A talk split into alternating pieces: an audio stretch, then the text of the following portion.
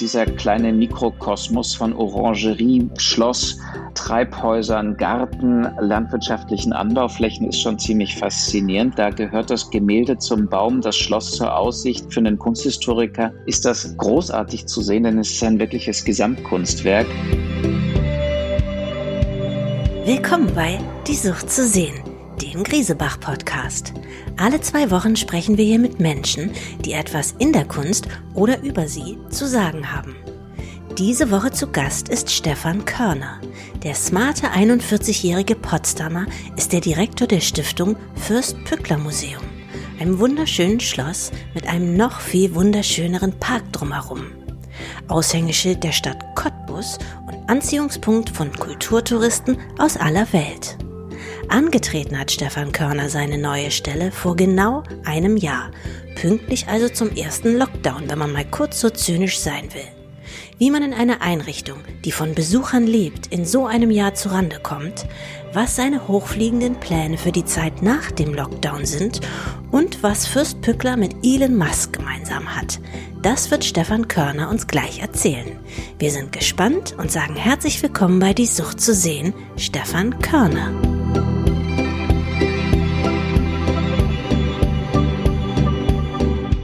Lieber Stefan, heute wird es um den Fürsten Pückler gehen, den natürlich nur die Banausen unter uns als Eiscreme-Erfinder kennen.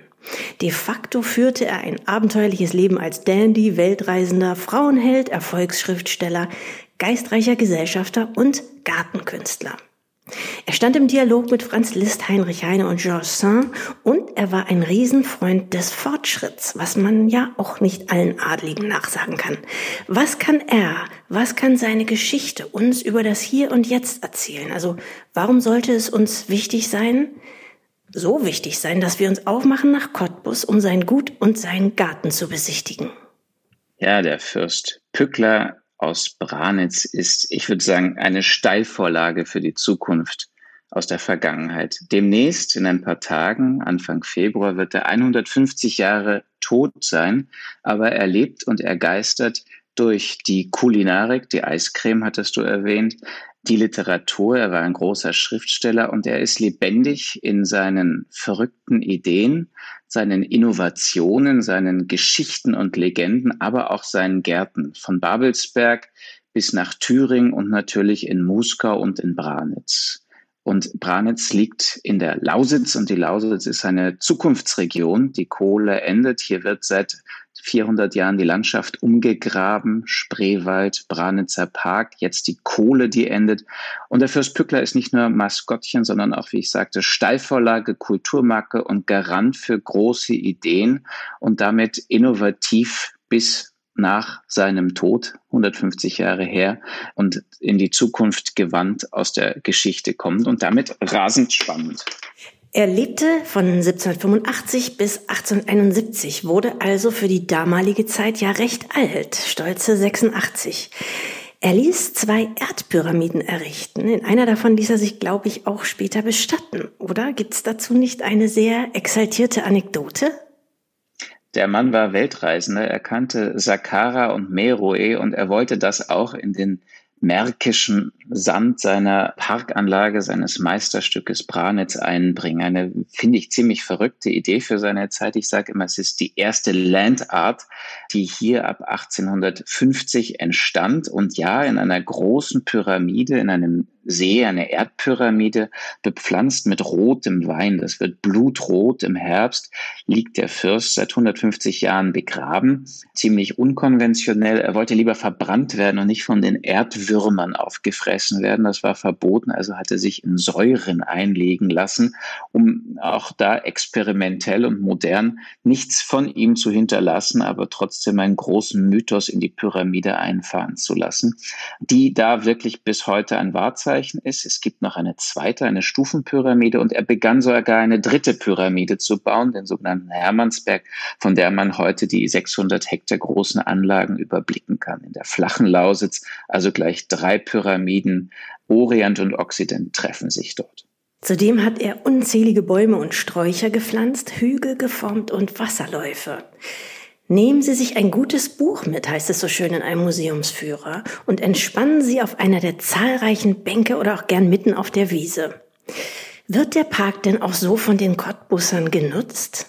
Der Park hat jedes Jahr so zwischen 350 und 450.000 Besuchern. Jetzt in unserer wilden Corona-Zeit des letzten Jahres waren es sogar noch mehr. Die Cottbusser Lausitzer lieben ihn, aber auch die Gäste von nah und fern. Berlin eine Stunde entfernt, Dresden eine Stunde entfernt, Leipzig gleich ums Eck, Breslau ein bisschen mehr als eine Stunde entfernt. Er wird frequentiert und er ist als der letzte bedeutende Landschaftsgarten Europas sicherlich auch nicht nur im Herzen von Kunstwissenschaftlern, sondern von allen, die es lieben, zu sehen, zu Lustwandeln, Veranstaltungen zu begleiten und aber auch, und das ist ganz spannend, von vielen Amerikanern. Das ist lustig, weil Pückler gab die Anregungen zum Central Park. Was im Central Park in New York entstand, ist in Branitz ausgedacht.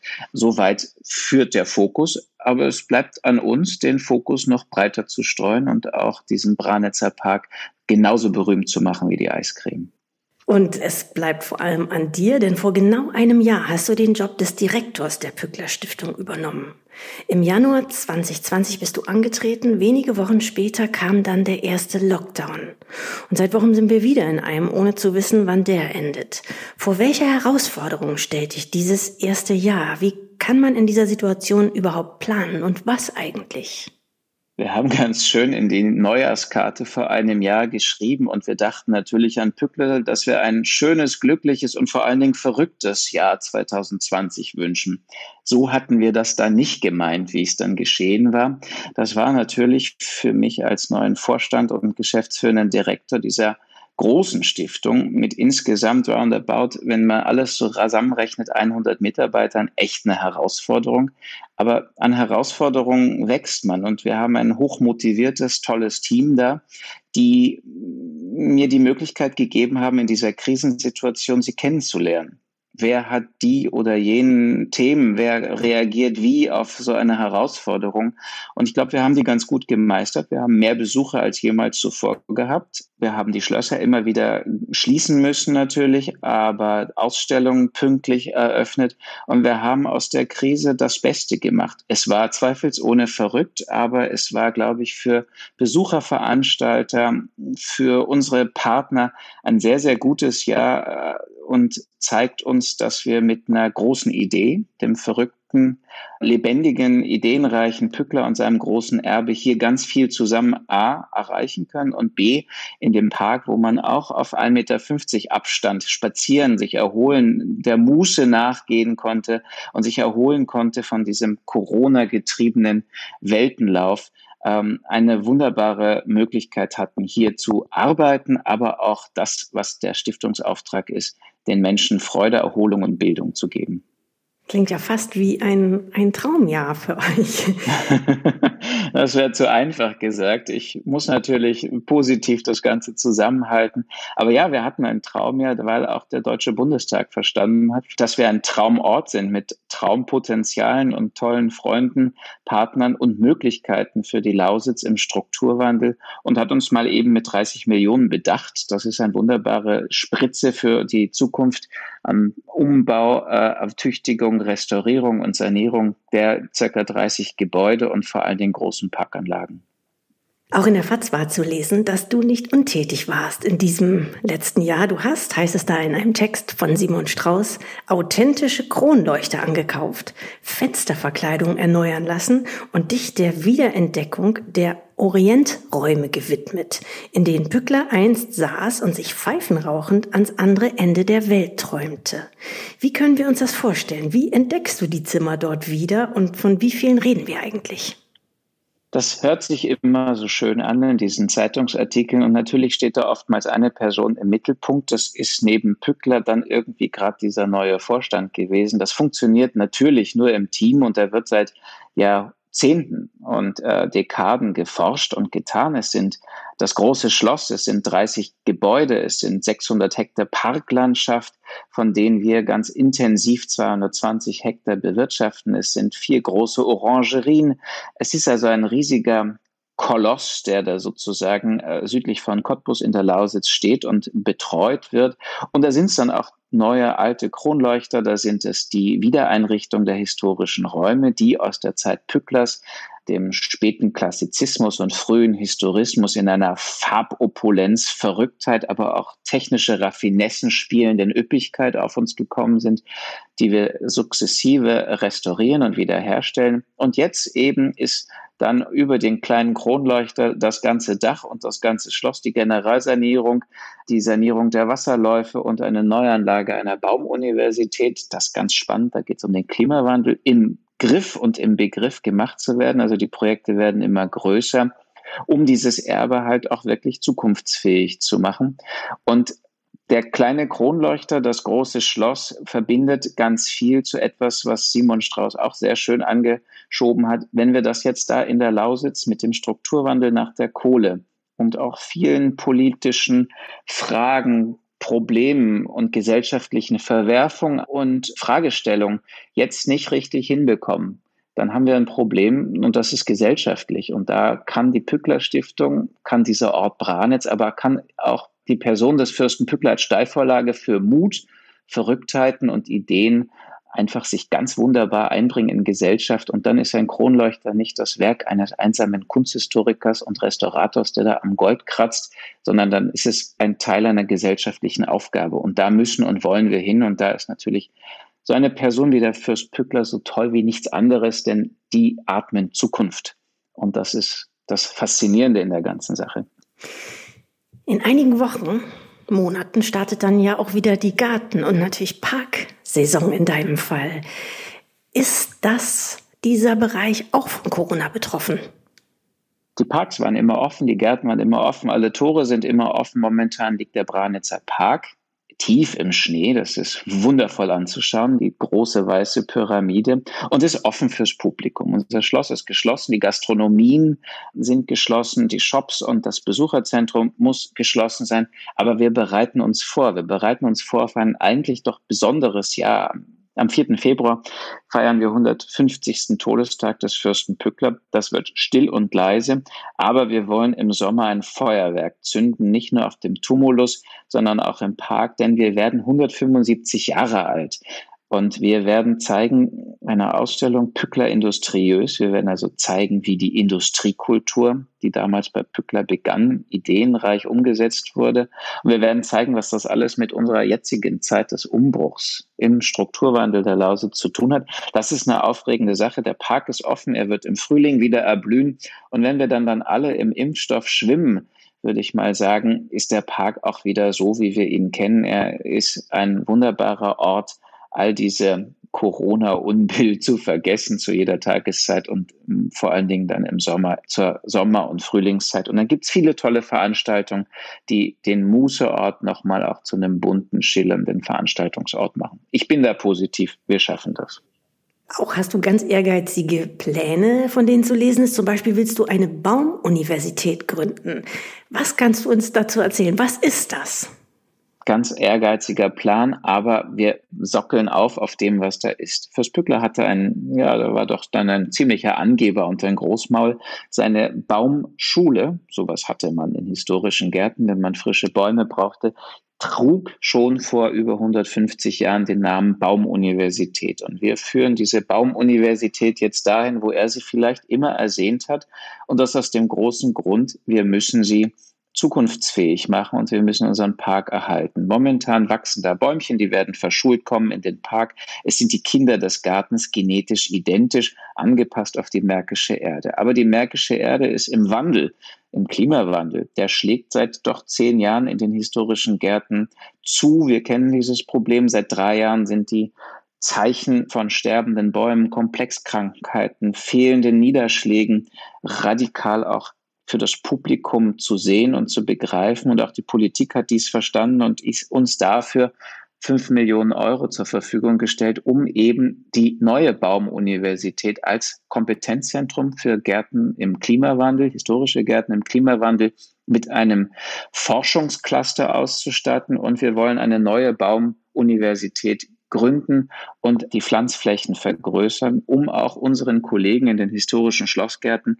Ideen zu geben, die aus dem märkischen Sand geboren waren und eine tolle Tradition von Forschung und Innovation haben, aber sich auch entwickeln müssen. Da geht es um Bodenanreicherung mit Nährstoffen, da geht es um den Umgang mit Komplexkrankheiten und vor allen Dingen die Forschung von Bäumen, die so aussehen, wie sie das Gartendenkmal erwartet und haben möchte, denn wir wollen die Gartenbilder der Vergangenheit halten, schaffen das aber nur mit klimaangepassten Bäumen, wie zum Beispiel Eichen und Buchen aus südlichen Gefilden. Und daran müssen wir forschen und arbeiten, denn das müssen wir sagen, unsere Buchen, unsere Ulmen, unsere Erlen, unsere Eichen werden so nicht durchkommen. Wir müssen uns hier verändern und wir müssen uns auf die Veränderung des Klimas einstellen, um unsere Garten- und Mußeorte zu erhalten. Eine echt wilde, große Aufgabe, vor der wir da stehen. Da haben wir gute Erfahrung, 150 Jahre Tradition und jetzt nochmal eine neue Ära für die Branitzer Baumuniversität.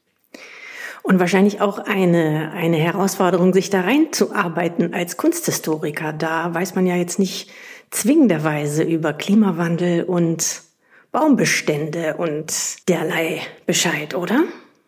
Das ist so eine kleine Welt. Wir haben immer gescherzt, wenn es sein muss, können wir eine Mauer drum machen und können uns selbst versorgen, haben es auch noch schön dabei.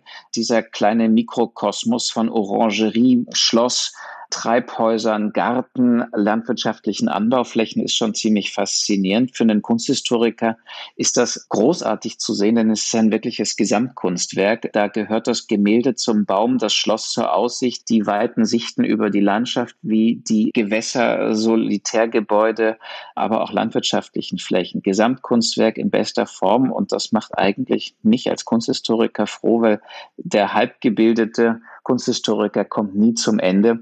Alles gehört mit allem zusammen und das ist rasend spannend und gibt uns, und das finde ich so aufregend, ganz viele tolle Ideen aus der Vergangenheit in die Zukunft. Blühstreifen, Biodiversität, Nachhaltigkeit, das sind ja alles keine Themen, die wir uns ausgedacht haben oder ausdenken müssten. Das ist alles schon da und das wach zu kitzeln, wach zu halten und für die Zukunft fruchtbar zu machen, ist einfach eine tolle Aufgabe und zeigt, dass Kunstgeschichte nicht der Blick zurück ist, sondern ganz viel Blick nach vorn.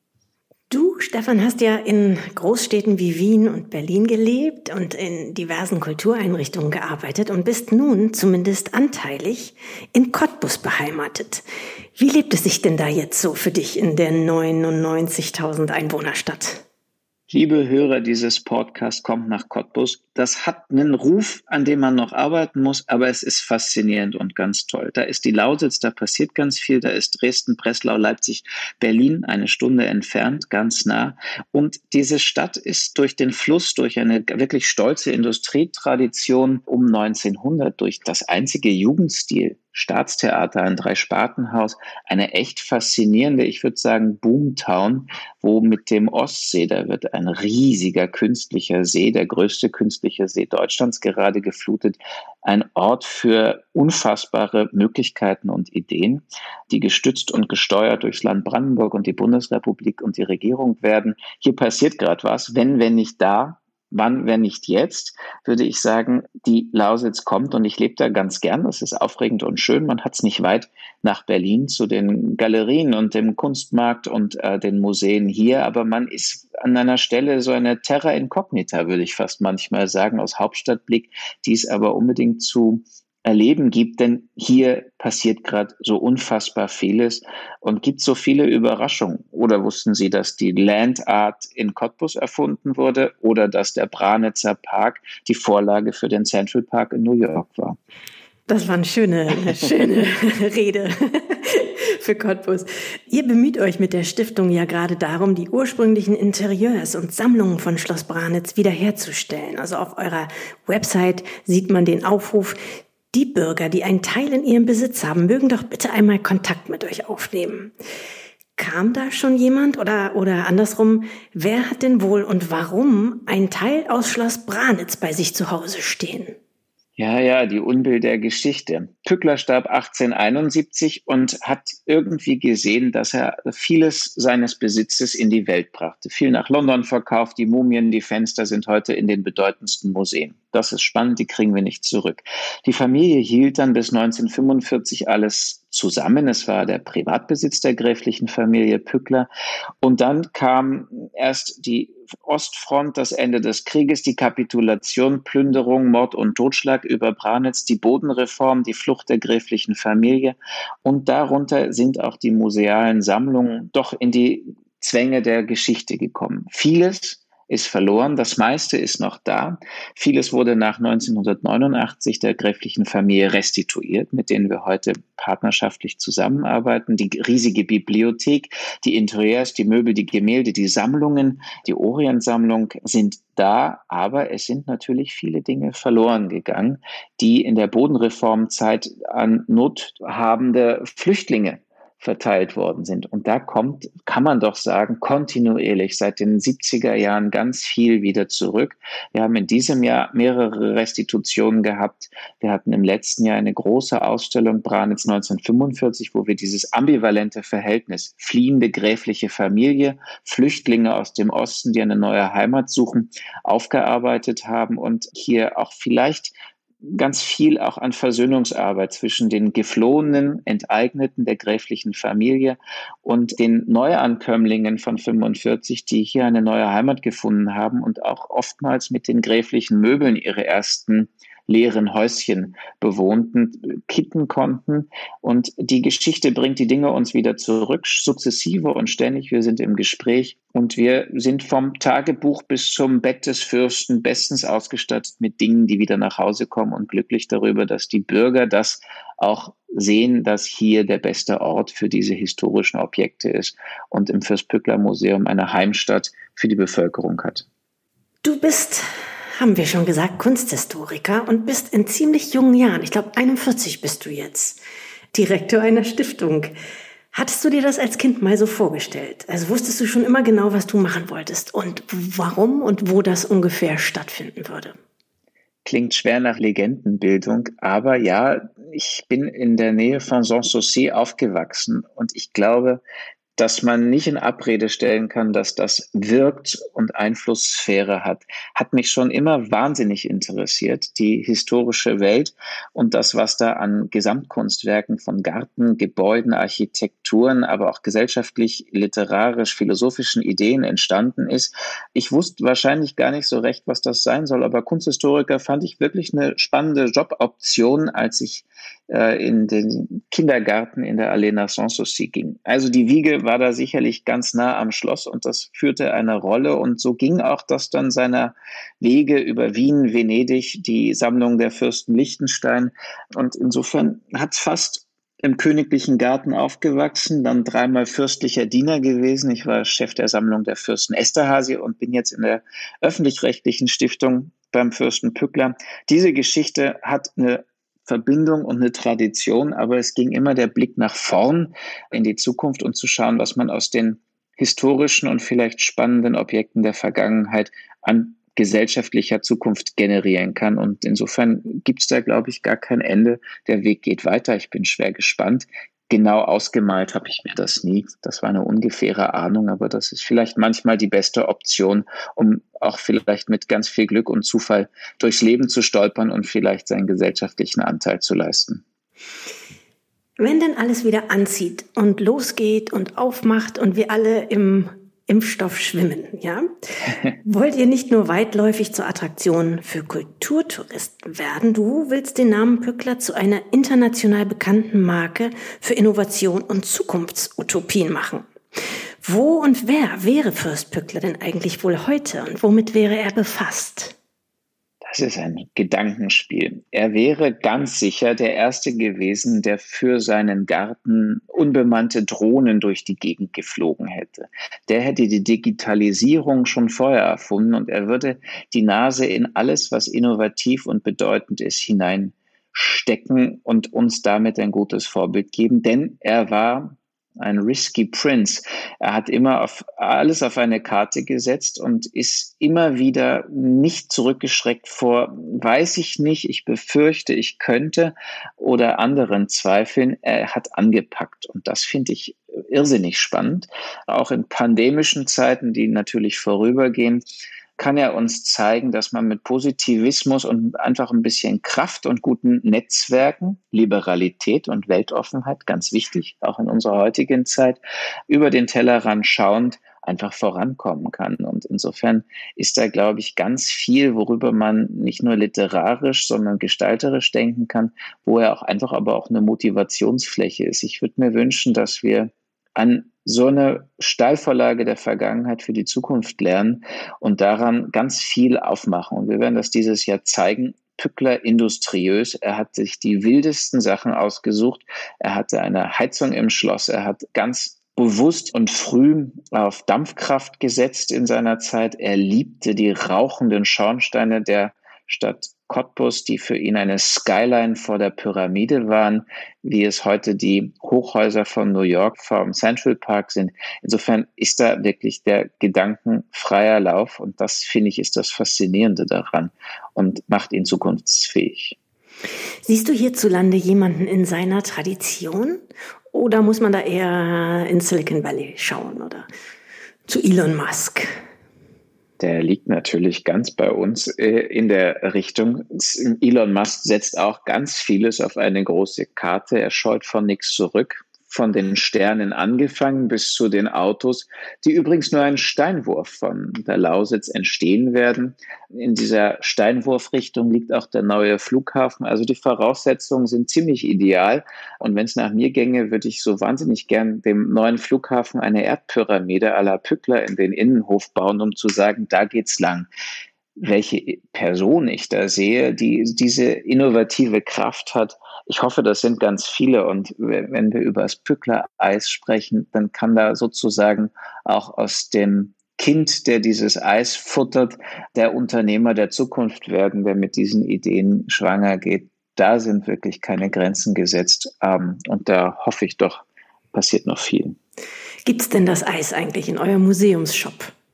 Das gibt's in zwei Restaurants, die wir haben. Eins ist mittelmäßig haubenverdächtig, das Kavalierhaus direkt am Schloss mit Gästezimmer, dem Blick in den Garten und einem ziemlich tollen Restaurant. Das gibt's in der, im Oberhaus, einem unserer Orangeriestandorte, wo jetzt die Sommerpflanzen und südlichen Pflanzen stehen. Aber wenn die Orangenbäumchen wieder raus in den Garten fahren, dann eröffnet dort wieder ein Café. Und da haben wir einfach eine wunderbare Möglichkeit, Pücklereis am Pücklerort zu essen und in all dieser Herrlichkeit auch die Kulinarik, denn Pückler war ein großer Kulinariker aus der Vergangenheit in die Zukunft zu bringen und ganz konkret auf den Tisch. Zum Abschluss, lieber Stefan, haben wir noch zwei Fragen, die wir hier häufig stellen. Aus reiner Neugier und purem Eigennutz, nämlich, welches ist dein Lieblingsmuseum?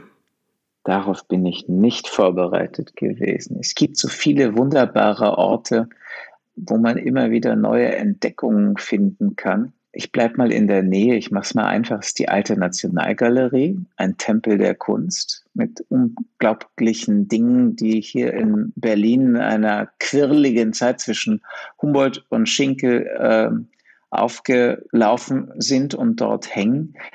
Und es ist aber sicherlich auch so ein Ort von Universalmuseumswahnsinnigkeit wie der Eremitage in Moskau, durch die ich nicht zu Ende gehen kann, wo sich ein alter Palast zu einem Museum zwischen Kelten und zeitgenössischer Kunst umgewandelt hat und so ein dynamischer Ort der Bezüge zwischen alt und neu, zwischen Contemporary und auch den historischen Meistern entspannt. Ja, das sind so zwei meiner liebsten Orte. Mhm. Und letzte Frage, welches Kunstwerk würdest du gerne besitzen, wenn Preis und Plausibilität keine Rolle spielen würden? Ich bin Kunsthistoriker und weiß, das ist eigentlich nicht zu lösen und bin so äh, allgegenwärtig realistisch, dass mir dieser Gedanke nie durch den Kopf ging, weil ich denke, ich habe hab zu viel Tolles gesehen, dass ich weiß, dass die Sachen A irgendwie unbezahlbar sind oder in öffentlichen Museen sind und stehen. Und da gehören sie auch gut hin, weil da soll man sie sehen. Ich bin da ganz bescheiden. Ich habe ein paar Dinge, die mich sehr emotional aufladen und verbinden, aber habe da überhaupt kein haben wollen, weil eigentlich ein armer Kunsthistoriker könnte sich das niemals kaufen, was er sich erträumt. Und insofern kam ich nie auf die Idee. Blöde Antwort, aber wahr. ja, oh, sehr diplomatisch auf jeden Fall. Ja. vielen, vielen Dank, lieber Stefan Körner, für dieses schöne Gespräch. Danke, hat mir Spaß gemacht. Glück auf und ja, die Gärten sind offen. Branitz wartet und im Mai ist wieder alles wieder besser und höher und schöner und lasst die Hörer nach Branitz streben und strömen, denn es gibt viel zu sehen in diesem besonderen Garten, in diesem besonderen Gesamtkunstwerk, das offen für alle ist. Damit sind wir auch schon wieder am Ende der Folge 17 von Die Sucht zu sehen. Wir freuen uns auf die nächste Folge, auf unseren nächsten Gast und natürlich auf Sie. Hören Sie uns also wieder in zwei Wochen auf grisebach.com und überall da, wo es Podcasts gibt.